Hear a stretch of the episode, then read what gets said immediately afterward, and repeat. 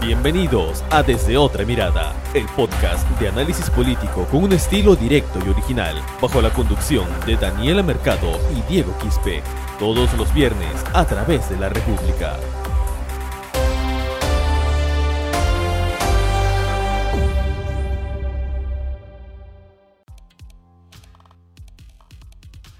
Hola, ¿qué tal amigos que se conectan a su podcast desde otra mirada? Estamos en la edición número 37. Los saluda nuevamente Diego Quispe y estamos con la compañía de nuestra compañera Daniela Mercado. ¿Qué tal Daniela? Bienvenida. Hola Diego, hola a todos los que nos escuchan una vez más en este podcast desde otra mirada. Y sí, bueno, tenemos una nueva semana con más temas políticos que tenemos que sí o sí comentar, ¿no? Y analizar también. Más que nada en este, esta controversia que se ha causado a una visita de nada más y nada menos a la, PES, a la presidencia del Consejo de Ministros, pero también los movimientos que se están llevando o acciones que se están llevando dentro del Congreso de la República exacto, porque ahora, ahora hay algo que importante que mañana en la sesión del Pleno del Congreso este, hay una moción eh, en agenda para citar al Premier Guido Bellido, este, Daniela, por la, visita que hizo el, dirigente eh, magisterial y también ex dirigente del Movadef, es Hugo César Tito Rojas, a las instalaciones de la presidencia del Consejo de Ministros. Es muy curioso porque esta moción fue presentada por el vocero alterno de Renovación Popular, el señor Muñante Barrios, eh, justamente horas después que se conoció que el señor Tito Rojas había visitado las instalaciones de PCM. Lo que no queda claro, ¿no? Es, este, primero, cuánto tiempo Tito Rojas se reunió con el premier Guido Bellido, o si hubo reunión realmente. Claro, a ver, recopilando la información brevemente, porque de hecho que esto ya se ha comentado en distintos medios, César Hugo Tito Rojas asistió o entró a la presidencia del Consejo de Ministros, eso está claro. Eh, según el portal Transparencia, se precisa que él estuvo un poco más de una hora en esta eh, en la entidad, ¿no? Que entró al despacho del primer ministro Guido Bellido. ¿Para qué? Para una reunión de trabajo él se puso como representante del SUTEP. Esto es lo que ha causado críticas, fuertes críticas a, este personaje. ¿Por qué? Porque él es conocido como, como uno de los que firmó el acta de, la fundación del Movadef. Movadef es una organización considerada como el brazo legal de Sendero Luminoso. Esto, ¿por qué es conocido así? Porque la policía lo, lo consideró así. Tiene informes en el que precisa que él ha firmado los planillones para, la fundación de este movimiento, ¿no? Ahora, también Tito Rojas figura como fundador del CONARE SUTEP, que también es conocido un gremio de docentes que ha sido vinculado al MOADEF. Y ahora es integrante de la Federación Nacional de Trabajadores en la Educación del Perú, que es el FENATE, que es el sindicato que ha fundado el presidente, el hoy presidente Pedro Castillo. ahora, exacto.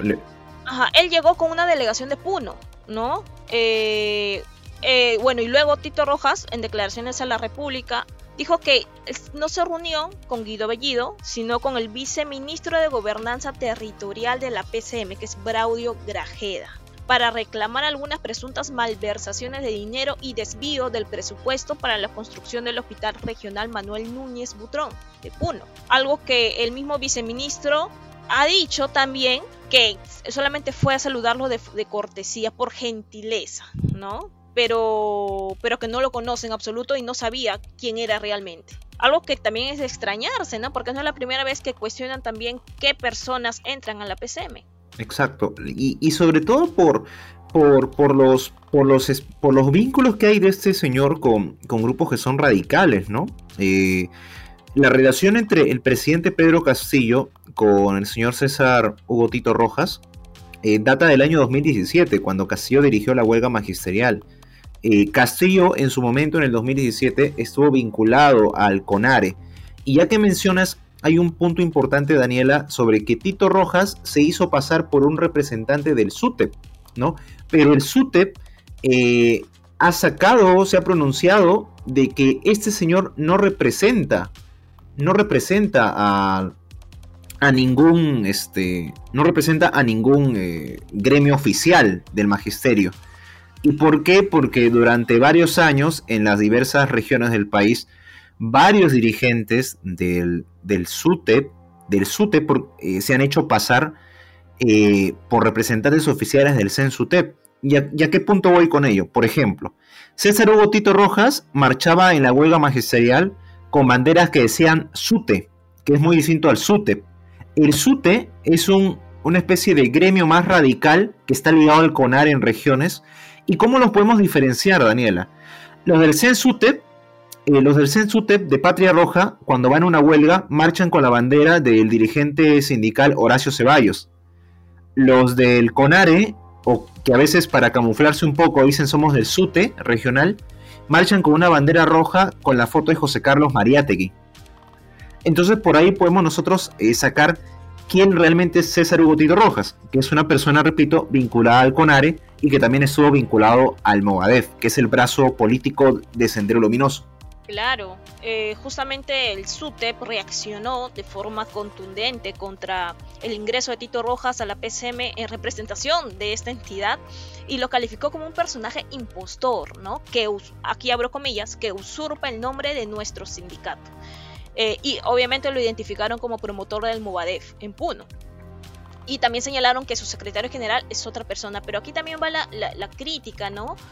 ¿Cómo es posible que un personaje o cualquier persona pueda entrar a la PCM sin mostrar tal vez una identificación que lo relacione con esa entidad? Entonces, ¿cuántas veces han pasado esto? Sería bueno también que el mismo Guido Bellido pueda explicar, porque no es la primera vez que se cuestionan los ingresos de ciertos personajes. Ahora, Guido Bellido ha negado ¿no? que se haya reunido con él, ha señalado que él estuvo en una coordinación previa de una instalación de la Comisión Nacional de Alto Nivel para la Igualdad de Género, es decir, otra reunión. Y como una muestra, puso la foto con la ministra de la Mujer, Anaí Durán. Y la PCM también sacó un comunicado señalando esto. Pero entonces, ¿cómo dejan entrar un personaje al despacho de, de, de un funcionario y que no lo recibe el funcionario y estuvo ahí por un poco más de una hora? No es tan poco tiempo. Exacto, exacto. Y entonces ahora el, el Congreso lo que va a discutir mañana es la, la, citación del primer ministro Guido Bellido para que pueda él dar explicaciones sobre realmente a qué fue César Hugo Tito Rojas, ¿no? A, la PCM. Eh, y entonces, evidentemente, eh, evidentemente ahí lo que va a generar es otro episodio más de cuestionamientos contra el premier Guido Bellido y sobre todo Daniela porque mañana la agenda del Congreso está muy cargada está muy cargada porque no solamente se va a ver el tema de Bellido, sino también se va a ver el tema de Maraví. Claro, Iber Maraví, quien aún continúa siendo eh, ministro de Trabajo y Promoción del Empleo. Recuerdo que en el anterior episodio comentamos de que estaba en duda qué, qué, solución, eh, qué diría Pedro Castillo al respecto por los cuestionamientos que hay con, con, este ministro. Pero bueno, el silencio de Pedro Castillo continúa hasta ahora. El lunes él dio un mensaje a la nación, su primer mensaje a la nación luego de asumir el cargo, el mandato como presidente, y se prolongó el silencio, no se pronunció ni sobre los cuestionamientos contra Maraví y tampoco sobre los cuestionamientos contra Guido Bellido, que es por violencia a la mujer, ¿no? Por, la denuncia que hizo la congresista Patricio Chirinos. Y bueno, a ver, eh, entonces mañana el Pleno del Congreso va a debatir la admisión de la moción de interpelación contra Iber Maraví. Esto primero se va a admitir, se va a tener que, que, debatir si se admite, luego van a debatirlo y luego si es que se llega a dar un acuerdo mayoritario, que seguro va a pasar, van a pactar una cita, una fecha para citarlo, ¿no? Y él va a tener que responder un pliego interpelatorio, que son siete preguntas nada más, ¿no, Diego? Exacto, exacto. Porque, porque eh, ahora el otro punto es si esta moción de interpelación tiene los votos, lo tiene. Lo tiene porque según el reglamento solo se necesita la tercera, la tercera parte, eh, la tres cuartas partes, perdón, del, de la votación que hay en el total del hemiciclo. Entonces, por ese lado, Daniela, es un hecho de que mañana la votación va a ser a favor de que se cite al ministro de Trabajo. Sí, pero mira, haciendo una lectura rápida incluso de las siete preguntas que, que, van a hacerle al ministro, es prácticamente lo mismo que se le ha cuestionado en, estos, en estas semanas eh, por sus vínculos con, con, el, con actos terroristas, ¿no? Y él ya ha respondido, no a detalle, pero ha respondido y él simplemente niega en anteriores declaraciones. Entonces, ¿qué más podría informar en, con esta interpelación si, si va a dar una información que ya anteriormente ha dado, entonces lo más eh, lógico, se podría decir, es que el Congreso no, no, se, no, sienta, no se sienta satisfecho ¿no? con, la información que pueda dar en la interpelación y posiblemente se llegue a una censura, en el peor de los casos. Pero que es muy posible, ¿no?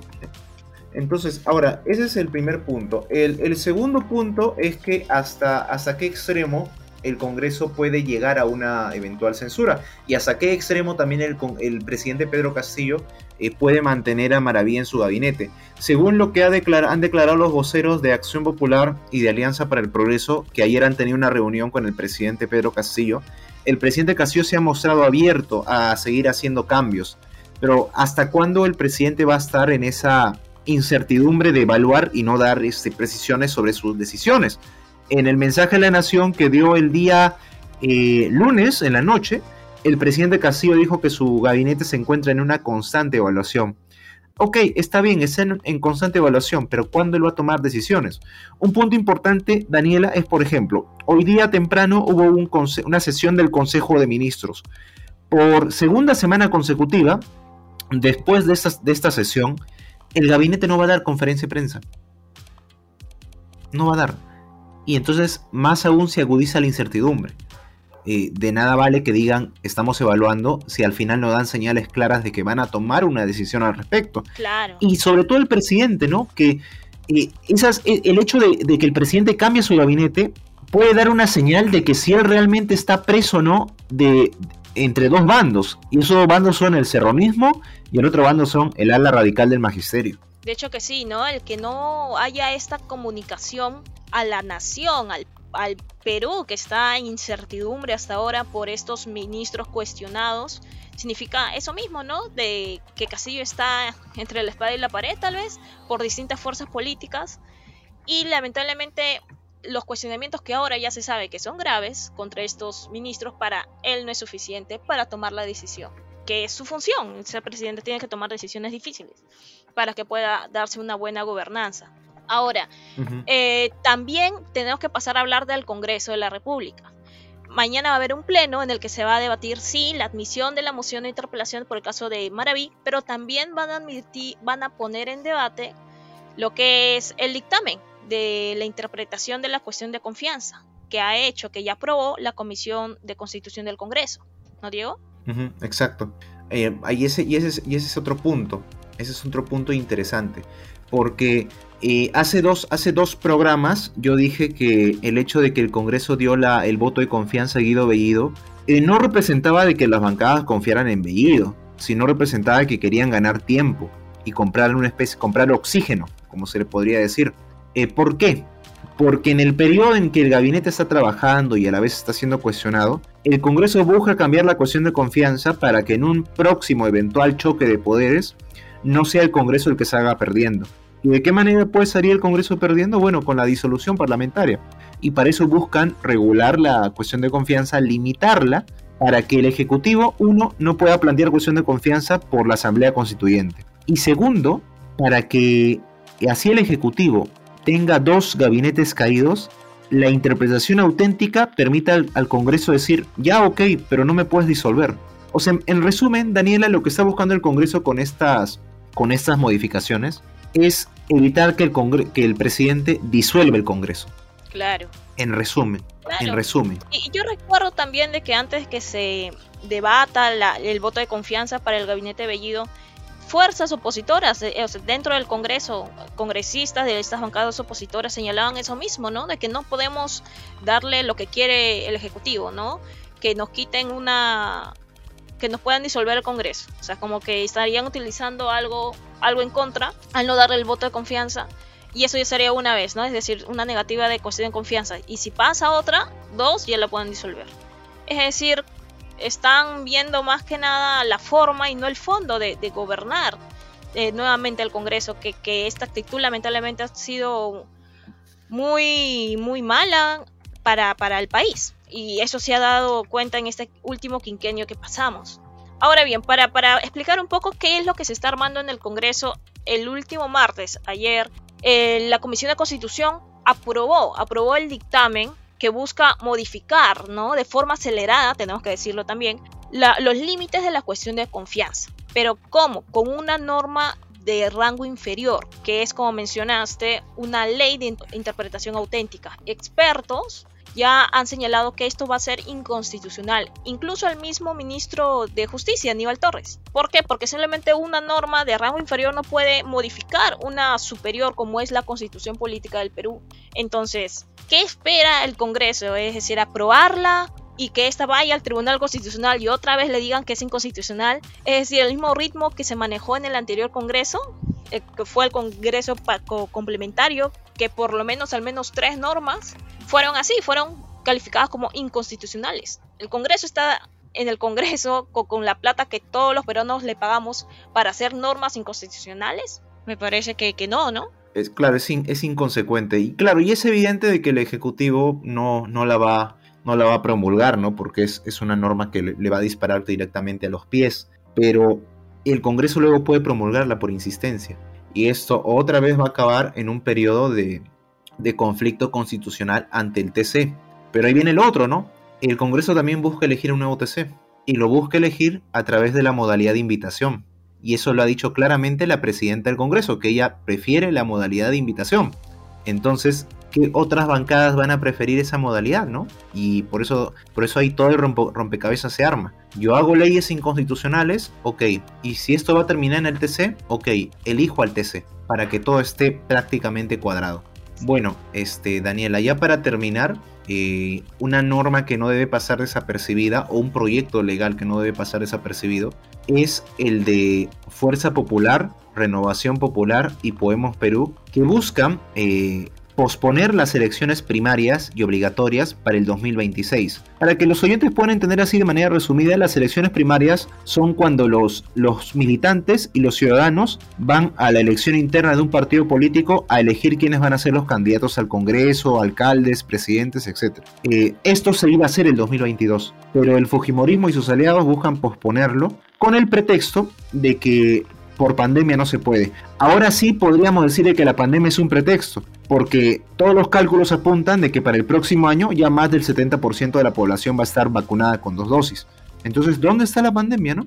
Es, un, es, un, la excusa perfecta. Claro. Y si lo posponen para el 2026, luego van a querer posponerlo para el 2031. Y así. Esto no debe pasar desapercibido, Daniel. Claro, y es tan contradictorio de parte de este Congreso que se ponga supuesto utilicen argumentos supuestamente para evitar más riesgo de contagios de la pandemia y mientras tanto hacen sus plenos con todo el aforo completo, sin respetar las medidas de bioseguridad que tanto se ha criticado. Entonces sí es cierto que está bien que se tomen en cuenta eso, pero que, sean consecuentes y lo hagan en todo, ¿no?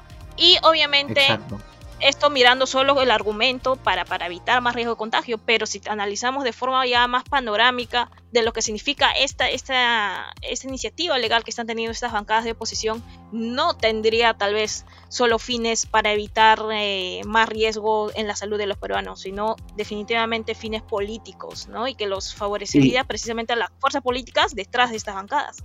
Y ratificar que sean las cúpulas partidarias las que sigan eligiendo los candidatos. Porque un dato particular, Daniela, es que el proyecto de Podemos Perú al respecto busca de que se siga eligiendo a los candidatos mediante la asamblea de, delegados, ¿no? Que es otro, que es otro, este, otro sistema en el que son, que, es prácticamente la elección a través de cúpulas, ¿no?